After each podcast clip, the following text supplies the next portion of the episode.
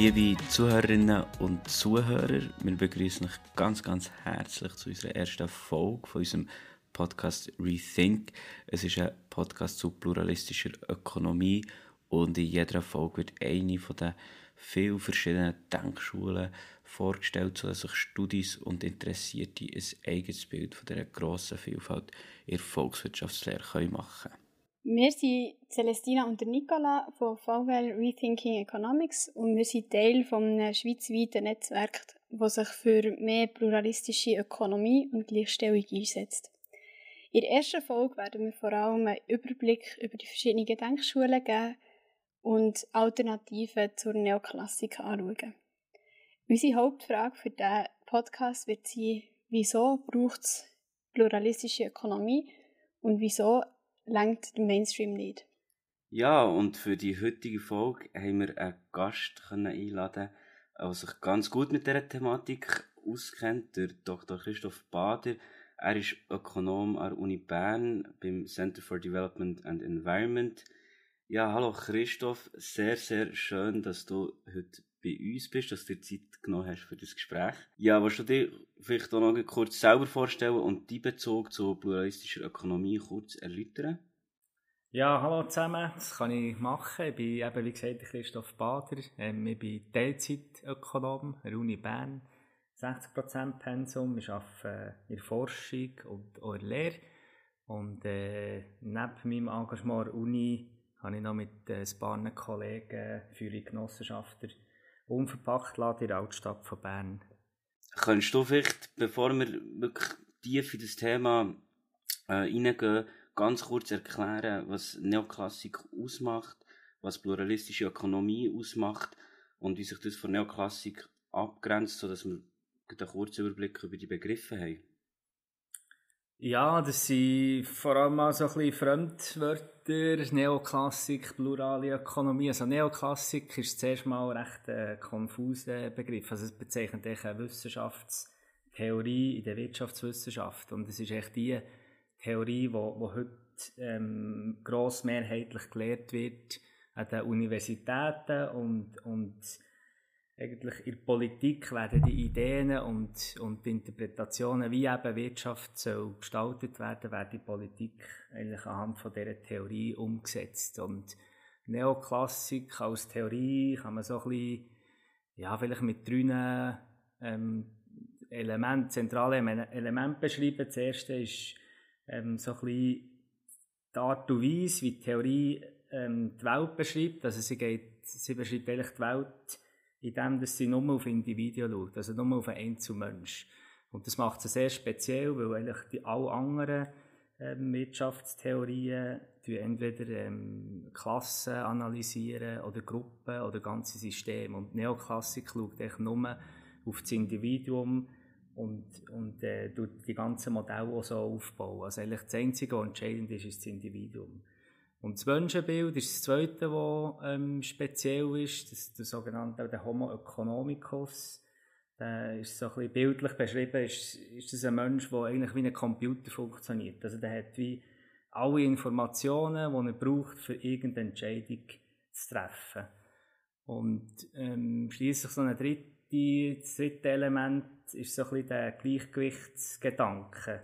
Und der ist, das ist interessant, der ist stark abgeleitet eigentlich vom von der Physik, vom, vom Newton und Neoklassik geht davon aus, dass eben die sogenannten Märkte sich immer im Gleichgewicht befinden und das eigentlich das wie ein Naturgesetz eigentlich ist. Also Märkte finden automatisch immer zum Gleichgewicht und daraus abgeleitet ist eben auch ein die recht kleine Funktion von einem Staat, weil man das eigentlich dem Markt überlassen Das ist so ein bisschen zusammenfassend, was Neoklassik ähm, für, für was es das steht. Ja, merci mal für den Überblick. Wir werden sicher später noch eingehender auf die Sachen zu sprechen kommen, aber einfach schon mal, dass wir ein wissen, von was dass wir reden. Jetzt ist es so, in unserer Sicht, oder so wie wir das erlebt haben als Studierende in der Schweiz, ist es das so, dass gut, ähm, an der Uni in der Schweiz VWL, in der, oder in der VWL, im VWL-Studium kommen Studis gar nicht gross in Berührung mit Begriffen wie Neoklassik oder heterodoxe Ökonomie, pluralistische Ökonomie Und solche Begriffe, uns ist immer gelehrt worden, das ist VL, so ist VL. Das ist einfach so. Dabei wird eigentlich unter dem, dem Deckmantel vor allem Neoklassik gelehrt. Andere Denkschulen, die davon abweichen, werden häufig gar nicht gross erwähnt. Auch zum Beispiel Theoriegeschichte hat an vielen Unis nicht wirklich einen Platz. Zum Beispiel an der Uni Bern gibt es das gar nicht. Es gibt kein Fach Theoriegeschichte.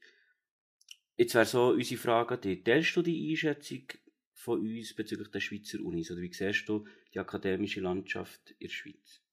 Ja, die Einschätzung ähm, teile ich. Also ich heute Morgen so im Netzwerk mit der HSG und, und äh, der Westschweizer Unis haben wir genau über diese Thematik und das Problem eigentlich diskutiert. Dass, ähm, so wie du hast beschrieben, es ist in der Tat so, dass, dass ähm, die, die sogenannte heterodoxe ähm, Ökonomie, also das, das bezeichnet eigentlich alle Wirtschaftstheorien, die, die nicht ähm, neoklassische Ausrichtung haben, dass die ähm, eigentlich gar keinen Platz haben äh, an den Unis. Also zum Beispiel äh, die Universität Genf hat einen heterodoxen ähm, Lehrstuhl, ähm, aber sonst hat es eigentlich an der Schweizer Uni ähm, praktisch noch gar nicht. Es gibt einzelne Vorlesungen, wie in ähm, Zürich oder in Basel, so Ringvorlesungen.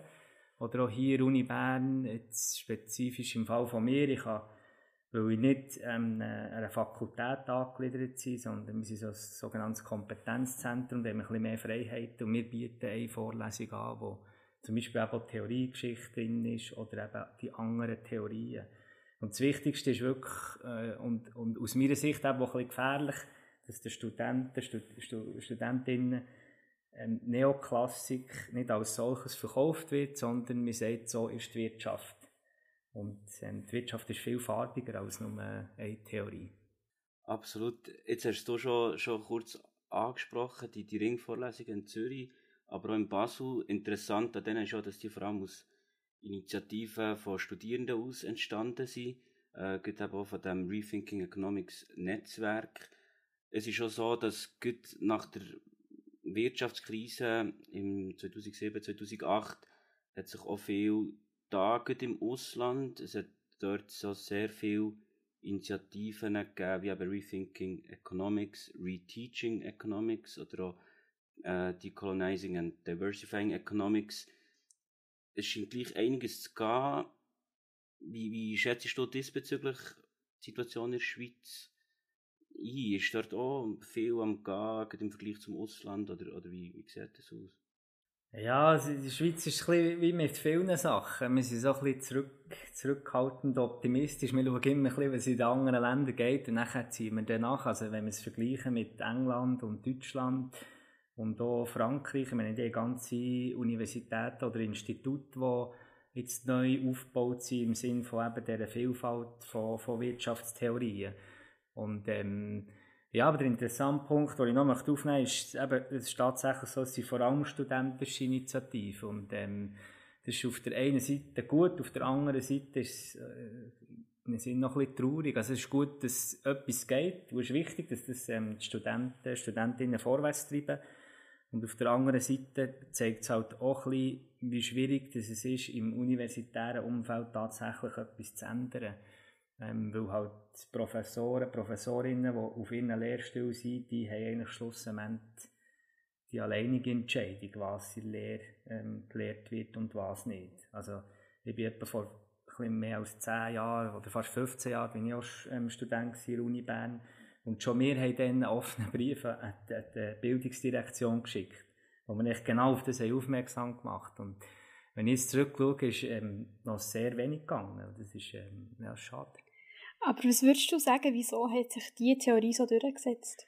Ja, das ist eine, eine, eine schwierige Frage. Es gibt, glaube ich, auch wie nur eine Mutmaßung. Also, es ist ja wie, ja, mit, mit den Studenten und auch viel diskutieren. Also, an was dass man das so glaubt. Das, der, der Harari, der ähm, Yuval Harari hat so ein Buch geschrieben und dort ist so seine Theorie, ja, die Menschen die sich vom, vor allem von den Tieren unterscheiden, indem dass sie eben an Geschichten können also an Geld, an Menschenrechte, an Nationen. Und bei der Ökonomie ist es sehr stark so. Wir glauben an die Geschichte, wie sie erzählt wird, dass ähm, äh, je weniger äh, Staat, desto besser. Es braucht immer Wirtschaftswachstum, es muss immer weitergehen. Und ähm, ja, wir haben auch profitiert von dem. Also uns ist in den letzten 30 Jahren extrem gut gegangen. Und deswegen ist es, glaube ich, für viele Leute auch wie, wie etwas Normales, die, die Geschichte, die man erzählt, wie diese Wirtschaft muss funktionieren Jetzt haben wir schon relativ viel so über die Neoklassik gehört und dass es so aus diesen drei Hauptelementen besteht. Mit was für Methoden werden denn in Neoklassik vor allem geschaffen? Ja, wenn man so eben in die Theoriegeschichte zurückgeht, dann gibt es eine sogenannte so eine marginalistische Wende, sagt man dann. Und, und das war eigentlich der, gewesen, wo wie die, die, die Ökonomie als, als Wissenschaft eigentlich ein begründet ist worden und sie hat sich sehr stark angelehnt an, an die Naturwissenschaft und deswegen ist sie sehr mathematisch. Und jetzt die Kritiker ähm, von der Neoklassik, die sagen, sie, sie, sie ist sehr mathematisch, aber zugleich auch in vielen Punkten falsch. Aber ähm, eben, sie, arbeiten sehr viel mit Modellen, mit vielen Annahmen, mit Axiomen. Ähm, viele Sachen werden als Gesetz ähm, bezeichnet und die Mehrheit von der Methode, Methode ist, ist klar quantitativ. Und qualitative Methoden gibt es eigentlich in Neoklassik eher weniger. Und dann würdest du sagen, das ist so ein bisschen der Hauptunterschied zu den Sozialwissenschaften, also zu den anderen Sozialwissenschaften, dass sie sehr mathematisch unterwegs sind. Genau, in dem, dass sie sehr mathematisch unterwegs sind, probieren sie eben so ein bisschen zu suggerieren, dass sie wie eine exakte Wissenschaft sind, aber das ist es nicht. Oder äh, Wirtschaftswissenschaften, die können aus meiner Sicht gar nicht exakt sein, sondern das ist eine Gesellschaftswissenschaft, eine Sozialwissenschaft. Und es geht auch stark um um Werte, um, um, äh, um, um moralische Fragen. Und das ist eben das, wo zum Beispiel in Neoklassik wird das eigentlich gar nicht thematisiert. Eine von unserer Gruppe hat auch eine Frage, die wir dir gerne stellen würden. Ähm, ihr ist gesagt worden, die, also die Neoklassik wird gelehrt, weil sie am nächsten Realität sind. Sigi, wie stehst du dazu und gibt es da irgendwelche Daten, die die Aussage belegen oder widerlegen?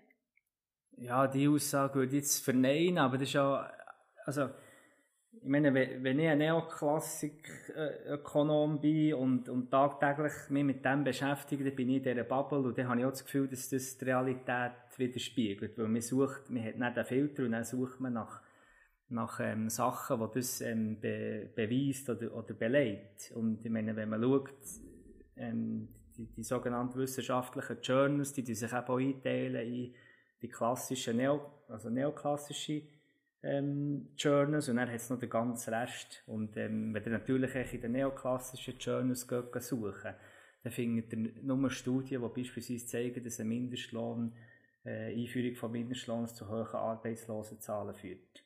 Aber wenn ihr auf in die andere Seite geht und die Bubble verlässt, dann findet ihr genauso viele Studien, die zeigen, ähm, dass ein Mindestlohn ist eingeführt wurde, dass die Arbeitslosigkeit überhaupt nicht ist abgegangen. Sogar in diesen Orten hat zugenommen. Und das ist natürlich in diesem Problem ist nicht nur die Wirtschaftswissenschaften, das sehen wir ja heute eben mit all diesen sozialen Medien und Suchalgorithmen, ist man halt einfach so in diesen Bubbles drin. Aber da hat es eigentlich schon enorme Auswirkungen, welche Theorie dass man wählt, dann auf unseren Alltag und auch Politik, oder? Ja, da bin ich überzeugt und genau deswegen finde ich eben als, als Uni, äh, als, als Hochschulinstitut extrem wichtig, dass man aufzeigt, dass es eben nicht nur eine Theorie ist, sondern dass es mindestens irgendwie neun verschiedene Theorien gibt, wie das eine Wirtschaft und eine Gesellschaft funktionieren. Somit eben so ein bisschen über die Probleme zu reden, die, die Neoklassik mit sich bringt. Ich habe so wie das Gefühl, es gibt so verschiedene Ebenen, beziehungsweise zwei Ebenen. Die eine ist irgendwie konzeptuell oder theoretisch, was, was dort für, für Schwächen vorhanden sind in der Konzeption, aber auch in der Theorie, aber eben auch schlussendlich, was irgendwo durch, auch durch einen konzeptuellen Rahmen ausklammert wird oder eben auch nicht diskutiert wird, dadurch, dass der konzeptuelle Rahmen oder die Theorie so gegeben ist, dass nur gewisse Sachen ähm, auch in Blickpunkt können genommen werden Vielleicht noch, um das irgendwie auch noch ein bisschen äh, zusammenzubringen, wenn wir jetzt auf der konzeptuellen Ebene sind, Was würdest du sagen, sind die grössten konzeptuellen Schwächen vor, vor Neoklassik?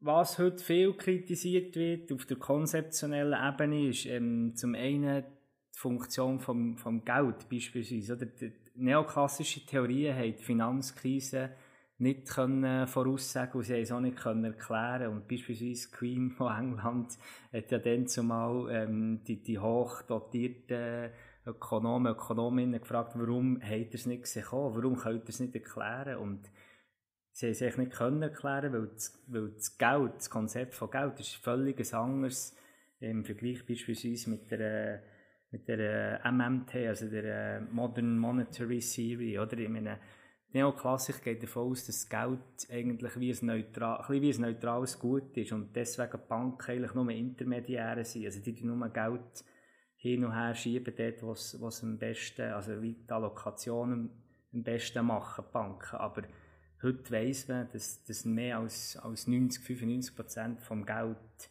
ähm, die Privatbanken schöpfen. Und deswegen ist die Bank selber Akteur.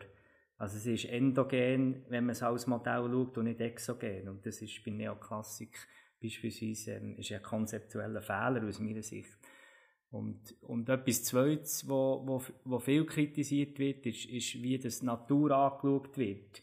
Oder in Neoklassik ist, wenn man Wachstumsmodell anschaut oder so, dann, ist die Arbeit und, und Technologie, also der technologische Fortschritt, das, die Produktionsfunktion. Aber die Natur an sich, die kommt dort nicht rein.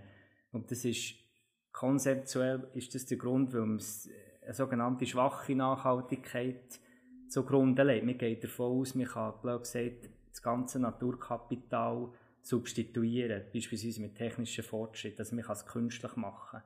Und das ist fundamental anders als beispielsweise in der ökologischen Ökonomie, die sogenannte starke Nachhaltigkeit als Konzept hat und sagt, ja, schaut, wir können nicht alles Naturkapital substituieren. Durch den Fokus, den die Neoklassik hat, werden auch gewisse Probleme in den Vordergrund gerückt. Wir denken da beispielsweise an die marginalistische Wende Anfangs 20. Jahrhundert, wo du vorher angesprochen hast, wo ja dazu geführt hat, dass nur Probleme in den Fokus gerückt werden, die mit marginalen Änderungen wie beispielsweise beim Preis können behoben werden und auch grundsätzlich sehr fest auf das Individuum fokussiert. Gleichzeitig werden so aber größere strukturelle Probleme ausklammert und können in der Theorie so gar nicht fassbar gemacht werden. Wie siehst du das? Ja, das ist ein guter Punkt und vielleicht am besten illustriert ist mit der ganzen Diskussion. Ähm, der Esther Düfflo und, und der Herr Banerjee, die haben ja einen Wirtschaftsnobelpreis bekommen für, für ihre Armut zu Ungleichheitsforschung und die machen sogenannte die ähm, Random äh, Try Errors oder wie man dem sagt, einfach die die, die, die Experimente, wo sie eigentlich ähm, Leute A und B einteilen und nachher schauen, welche marginale Änderung irgendwie zu Erfolg führt. Und da haben sie durchaus interessante Sachen gefunden, wie beispielsweise in Indien, dass irgendwie die Lehrer, äh, Lehrerinnen ähm, mehr in den Schulen sind, wenn sie, wenn sie beispielsweise Naturalien bekommen anstatt Geld. Es ist eine interessante Einsicht, aber das ist eben genau das, was du hast angesprochen mit den strukturellen Problemen. Oder sie gehen nicht tiefer. Sie schauen einfach an, was eben zwischen den Individuen nicht funktioniert oder wo das Fehlanreize sind. Aber strukturelle Probleme im System selber, also beispielsweise im, beim Fall Indien zu bleiben, warum das ein Lehrer, eine Lehrerin überhaupt zu wenig zu essen hat, das wird nicht angegangen. Und ich finde, das ist das Grundproblem. Also man muss die strukturellen Probleme anschauen. Und dann muss man eben Systemperspektive haben. Aber das geht mit dem Konzept von Neoklassik nicht so gut, weil die halt einfach auf das Individuum ähm, fokussieren. Genau, vielleicht wie noch andere Punkte oder Bereiche, die irgendwie auch nicht fassbar gemacht werden. Es ist auch so, dass wie der Preis als zentrale Allokationsfunktion auch angeschaut wird und dementsprechend zentral ist in dieser ganzen Denkweise was natürlich irgendwo durch, auch bedeutet, dass gewisse Tätigkeiten, die keinen Preis haben oder kein Preisschild haben, dann irgendwie auch nicht beachtet werden. Also wenn man jetzt den ganzen Care-Sektor anschaut, wo extrem viel unbezahlte Arbeit gemacht wird, das ist ja in dem Sinne auch wieder etwas, wo irgendwie ausklammert wird. Wie wie siehst du das jetzt in Bezug auf, auf den Care-Sektor und vielleicht noch auf andere Bereiche, die irgendwie nicht Eingang finden in die, in die ganze Diskussion? Ja, der, der Fokus auf Preise und dass ehrlich die Preise das optimale ähm, Signal geben, so dass dann eben das Marktgleichgewicht entsteht, der hat natürlich viele Probleme. Das eine hast du angesprochen, also alles das, was eben keinen Preis hat, eben die sogenannte unbezahlte Arbeit, wo in der Schweiz ähm, notabene, also die geleisteten Stunden unbezahlte Arbeit sind höher als, als die bezahlten. Also schon nur der Vergleich. Das ist zum Beispiel in der feministischen Ökonomie, die haben einen sehr starken Fokus auf das. Und dann von dem abgeleitet ähm, wird beispielsweise diskutiert, wie, wie, wie die Rolle von Erwerbsarbeit, oder, dass man die völlig neu muss denken ähm, aber wenn eben alles wie einen Preis muss haben, für das überhaupt in die Modellrechnungen reinkommt, dort äh, hat es natürlich viele Fragezeichen. Also es sieht man in der ganzen ähm, Klimadebatte, wenn auch die Kosten-Nutzen-Modelle ähm, gerechnet werden von, von neoklassischen Ökonomen, ob, jetzt, ob sich jetzt rendiert, ähm, heute zu investieren oder ob wir noch sollen warten bis der technologische Fortschritt kommt und der ist dann auch in Zukunft billiger. Und, und wenn man auch ein bisschen reinschaut, wie, wie die Güter dann ähm, bepreisen werden, also das ist ja alles zum Teil auch fiktiv, dann gibt es natürlich schon größere Fragezeichen, weil wir alle wissen, es gibt echt sehr viele Sachen, die, die keinen Preis haben. Also beispielsweise eine, eine seltene Vogelart. Ich meine, was hat das für einen Preis? Das kann, kann man ja nicht bestimmen.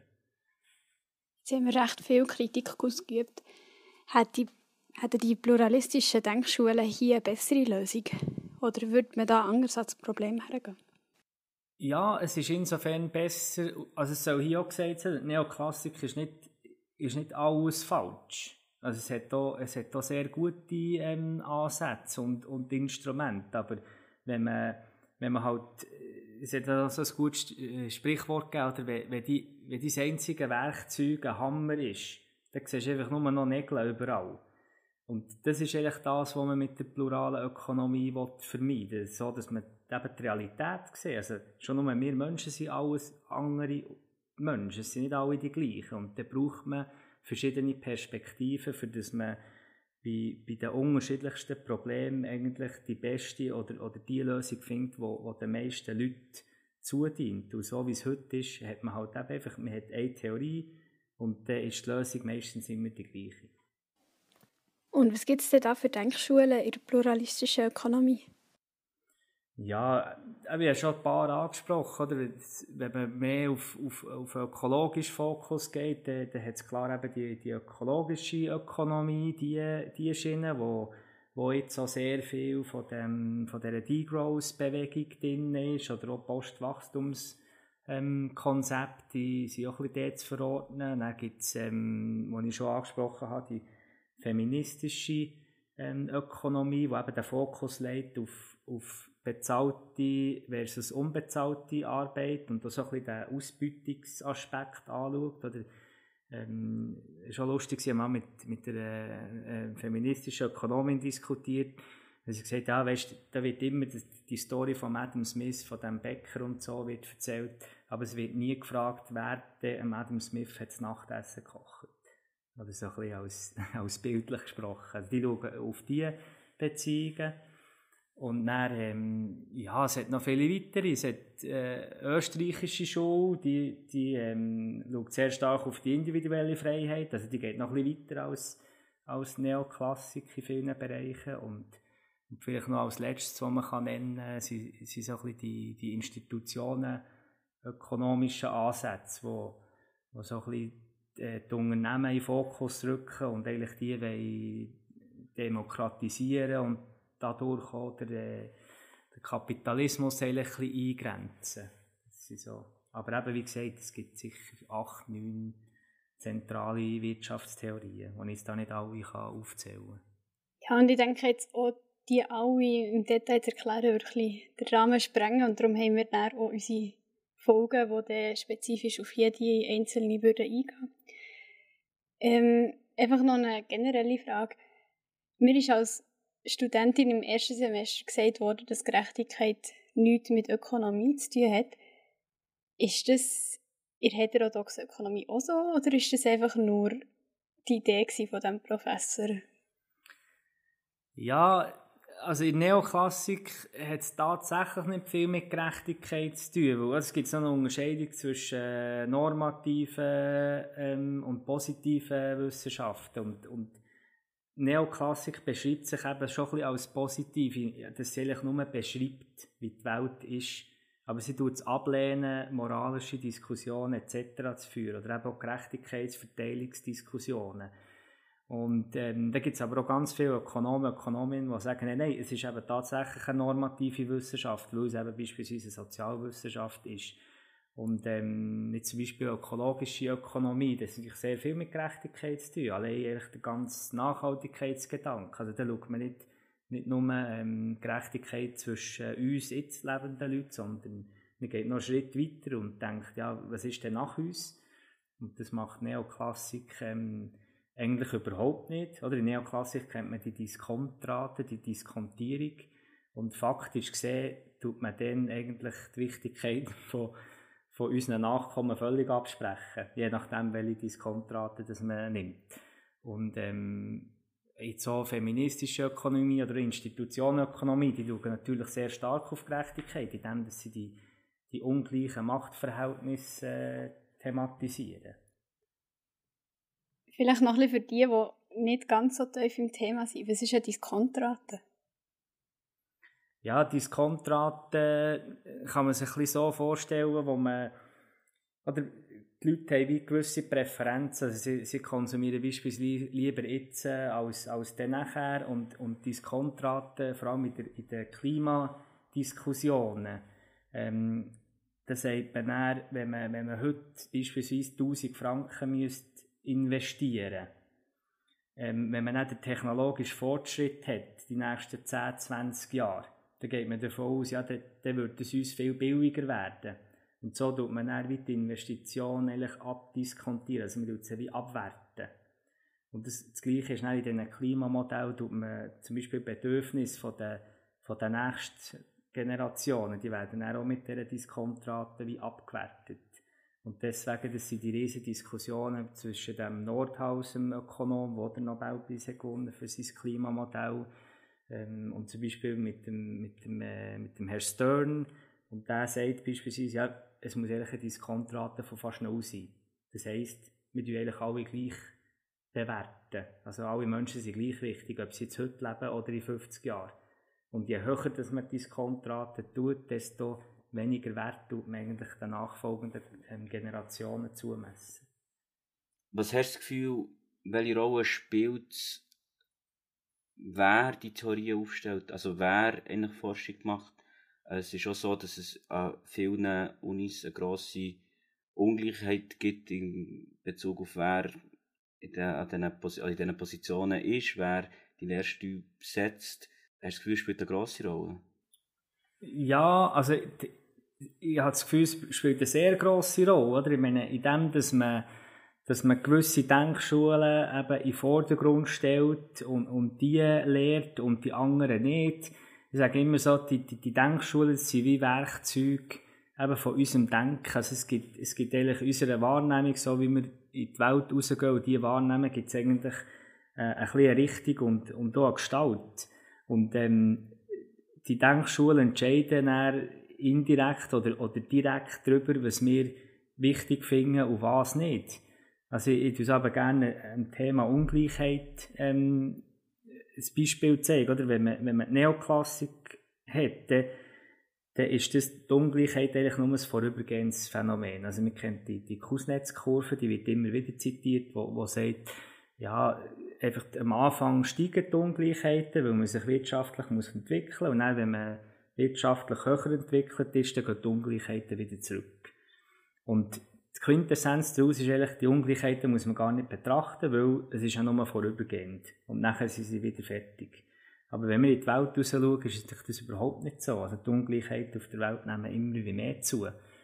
Und ähm, da ist eben Denkschule und wer die aufstellt und entscheidet, welche das jetzt ähm, gelehrt wird und welche nicht, habe ich das Gefühl, entscheidet ähm, sehr viel.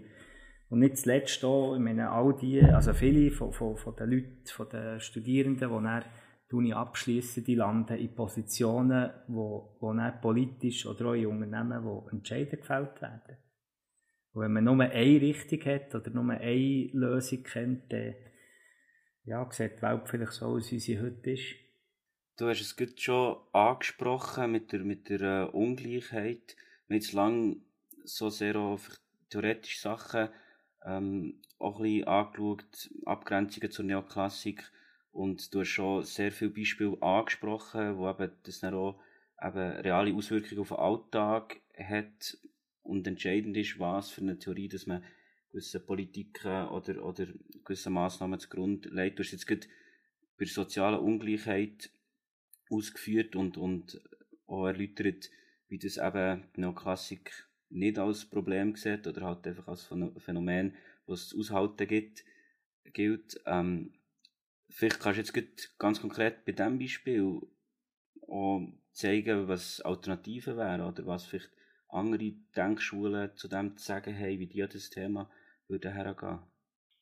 Ja, aber wenn man, wenn man andere Denkschulen nimmt, dann ähm, sehe, sehe beispielsweise ähm, die Institutionenökonomie oder aber auch ökologische Ökonomie oder die ganze Postwachstumsbewegungen, die sehen, die sehen zum Beispiel im, im, äh, im Wirtschaftswachstum sehen den Grund von diesen Ungleichheiten und sie, sie, sie anerkennen die Ungleichheiten als strukturelles Problem. Und ähm, beispielsweise der, der Thomas Piketty, der äh, hat auch gesagt, meine Ungleichheit ist eben kein Naturgesetz, sondern die Ungleichheiten werden politisch ähm, und gesellschaftlich bestimmt. Und das heisst, also beispielsweise eben Institutionenökonomie schaut auf die unterschiedlichen äh, Machtverhältnisse und, und analysiert dann, okay, wie kommen die zustande? Und wer definiert jetzt, dass es so in die Richtung geht oder in die andere? Und ähm, da gibt es natürlich dann auch ganz andere Instrumente.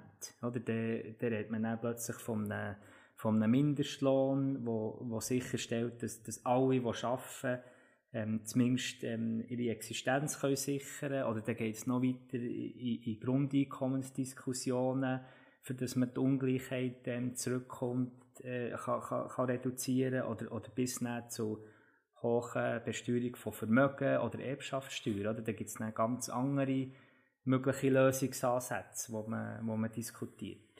Und jetzt die, die Massnahmen, die du jetzt da alle beschrieben hast oder aufgezählt hast, ähm, wie wären die aus der Neoklassik zu beurteilen? Also die wären eher, würden zu ineffizienten Märkten führen, oder wie wäre das zu beurteilen?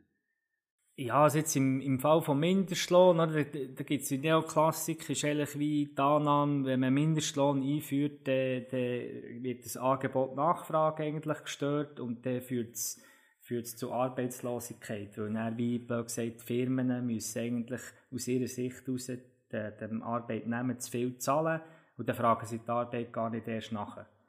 Also jetzt sehr vereinfacht gesagt, und das führt dann zu Arbeitslosigkeit. Das wäre jetzt irgendwie aus, aus der Sicht von Neoklassik. Aber eben, wie ich es vorhin schon mal angetönt da gibt es ganz viele Studien, die eigentlich ähm, das Gegenteil zeigen. Und nachher äh, bei der, bei der Erbschaftssteuer und, und Vermögenssteuer ist natürlich aus der Neoklassik raus hat sich dann eigentlich auch politisch so ein bisschen der, der Neoliberalismus ähm, entwickelt, wo, wo halt auch die, der Freiheitsgedanke oder vor allem eben der Fokus auf das Individuum sehr stark legt. Und in dieser Diskussion ist dann immer eigentlich matchentscheidend, wenn man sagt, ja nein, das hat ja ein Mensch selber erwirtschaftet, das kann man jetzt dem nicht wieder wegsteuern. Das ist eben auch die Funktion vom Staat, wird dort eigentlich ähm, ziemlich klein geredet. Ja, jetzt ist es gerade angesprochen, die Funktion vom Staat wird dort klein geredet oder möglichst auf ein Minimum reduziert. Gibt es da jetzt zum Beispiel auch Ansätze, die das anders sehen oder die das anders würden beurteilen? Ja, jetzt, äh, also eben, die Rolle vom Staat, die, die, die wird immer wieder diskutiert und, und die, die, die heterodoxen Ansätze, die sehen natürlich im Staat ähm, ganz verschiedene Rollen, oder? Ich meine, währenddessen, dass eigentlich die Neoklassik tut dem Staat, blöd gesagt, eigentlich zwei Aufgaben zuschreiben. Es ist ähm, die Sicherung der Eigentumsrecht und eigentlich das Eingreifen im sogenannten Marktversagen. Und das Marktversagen ist ziemlich technisch, definiert, wenn es Monopol gibt, wenn es unvollkommene Konkurrenz gibt, etc.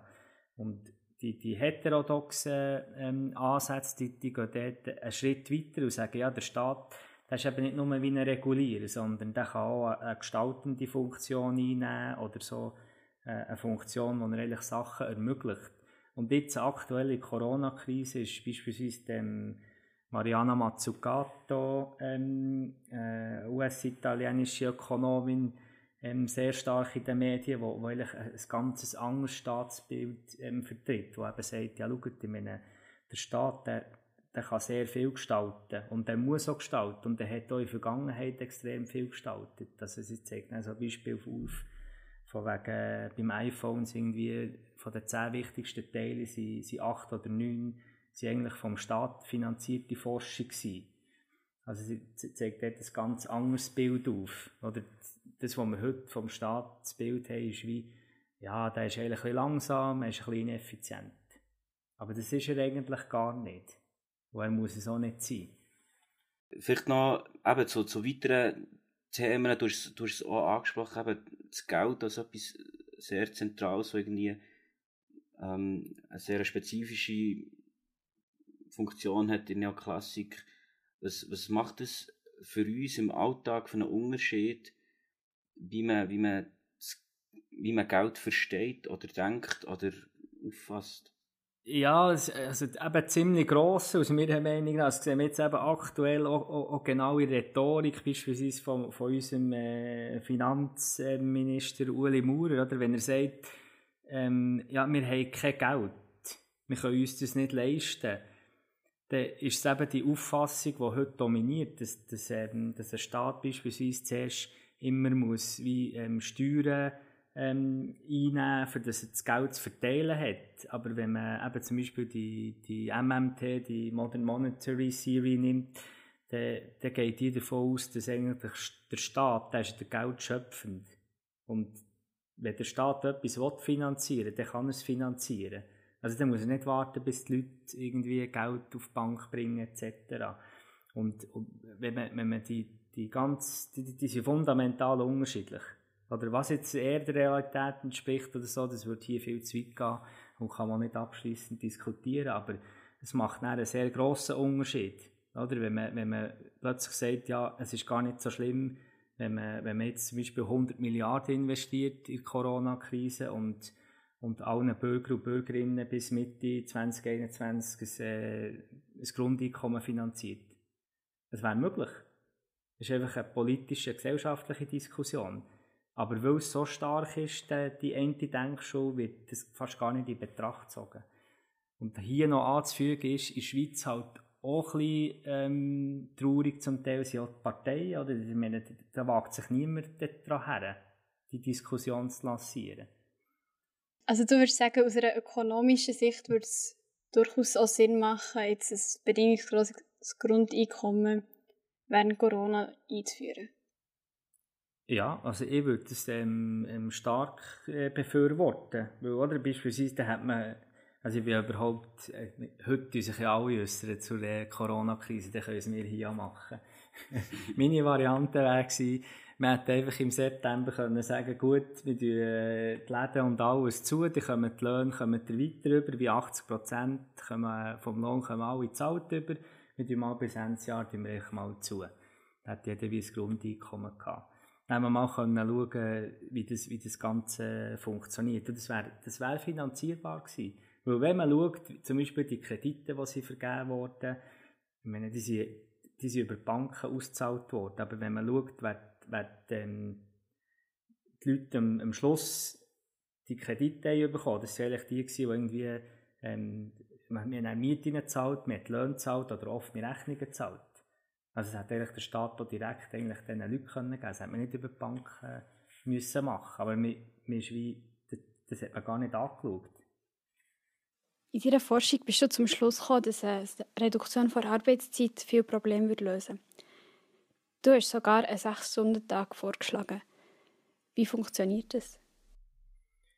Ja, bei, bei dieser Forschung oder auch in, in, diesen Theorien und Forschungsbereichen, wo wir uns bewegen, da verspricht, verspricht man sich so wie eine, eine dreifache Dividende, wenn man es ökonomisch aussprechen von Arbeitszeitreduktion. Also es, es sollte eben einen Gewinn geben, sowohl eben in öko ökologischer Dimension. Also man geht davon aus, wenn man, wenn man weniger arbeitet, dann hat man weniger Einkommen und, und tut dadurch auch weniger ähm, Treibhausgasemissionen in die Welt rausblasen. Das, empirisch kann man das sehr gut nachweisen, dass ähm, die Leute, die am meisten Geld haben, die ähm, äh, haben die grössten Treibhausgasemissionen. Das kann man schon nur beim, bei, bei den Leuten anschauen, die überhaupt fliegen weltweit.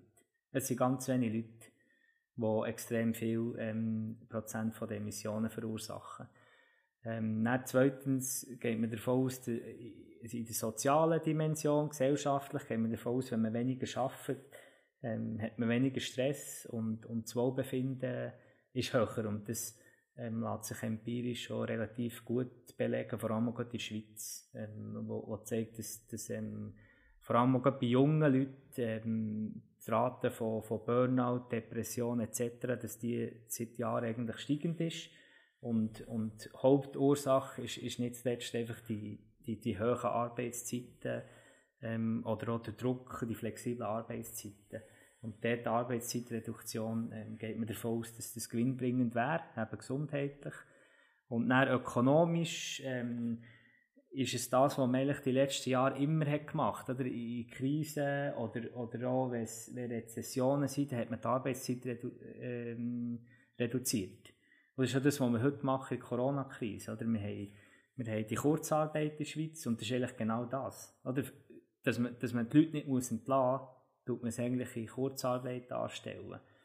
Also das ist ein sehr ähnlicher Vorgang. Und da geht man eben davon aus, wenn man gesamtwirtschaftlich die Arbeitszeit reduziert, dass die, die verbleibende Arbeit gerechter äh, unter allen kann verteilt werden Das klingt sehr gut. So wie die eigentlich noch zwei Fragen, die mir gerade in den Sinn kommen. Das eine, wie finanziert man das? Und das andere, gerade für Leute mit tiefen Einkommen, ist ja der sechs Stunden Arbeiten doch weniger und dann müssen sie auf viel mehr verzichten. Wie habt ihr da eine Lösung probiert zu finden? Ja, zur ersten Frage. Ähm, wir haben jetzt in letzten Jahren viele Interviews dürfen geben zu diesem Thema. Und da tue ich aber zuerst gerne einwerfen, oder wie tut man das finanzieren? Das ist eigentlich die falsche Frage am Anfang. Zuerst muss man sich fragen, ob man das will oder nicht. Weil stellt euch vor, wir haben zuerst gefragt bei der AV, wie man das finanzieren kann. Da hat das Stimmvolk nie Ja gesagt zur AV. Aber wir haben gesagt, mal, wir brauchen so etwas und dann finden wir Wege, wie wir es finanzieren können.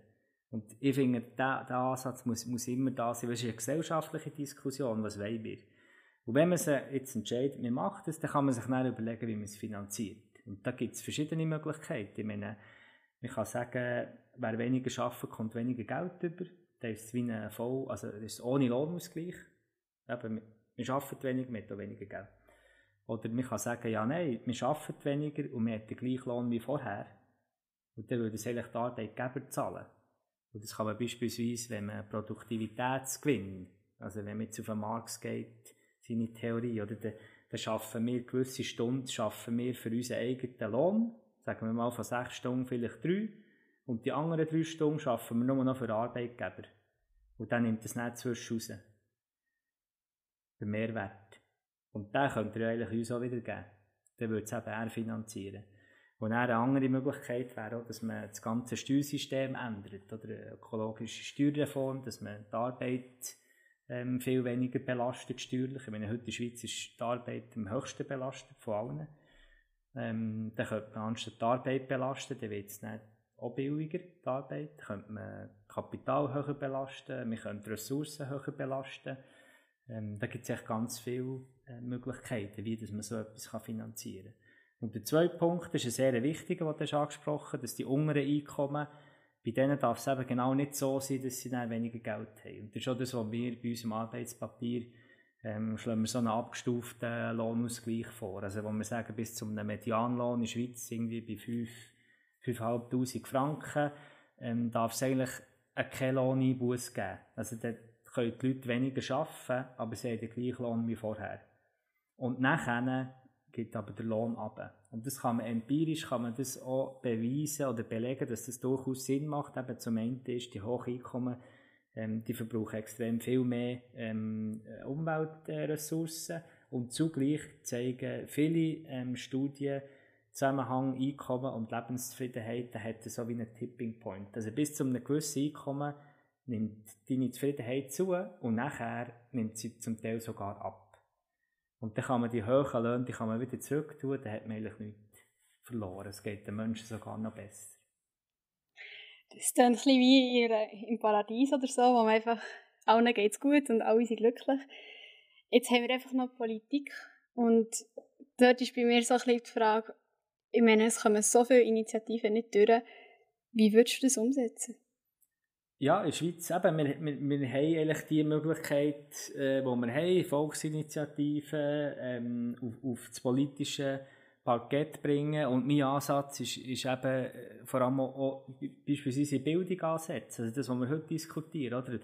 Wenn, man, wenn man das mit, mit jungen Leuten wie wir sind, schon, schon fängt an zu diskutieren, was es denn für verschiedene Möglichkeiten gibt oder was eine Gesellschaft überhaupt will und dann, wenn, wenn wir in politische Ämter kommen, in Unternehmungen etc., dass man die verschiedenen Perspektiven kann reinbringen kann, dass es überhaupt mal eine anständige Diskussion gibt, dann habe ich das Gefühl, ähm, da haben auch solche Vorschläge ähm, ähm, durchaus Chancen. Aber heute wird es von Anfang an meistens mit den zwei Killer-Argumenten abgelehnt.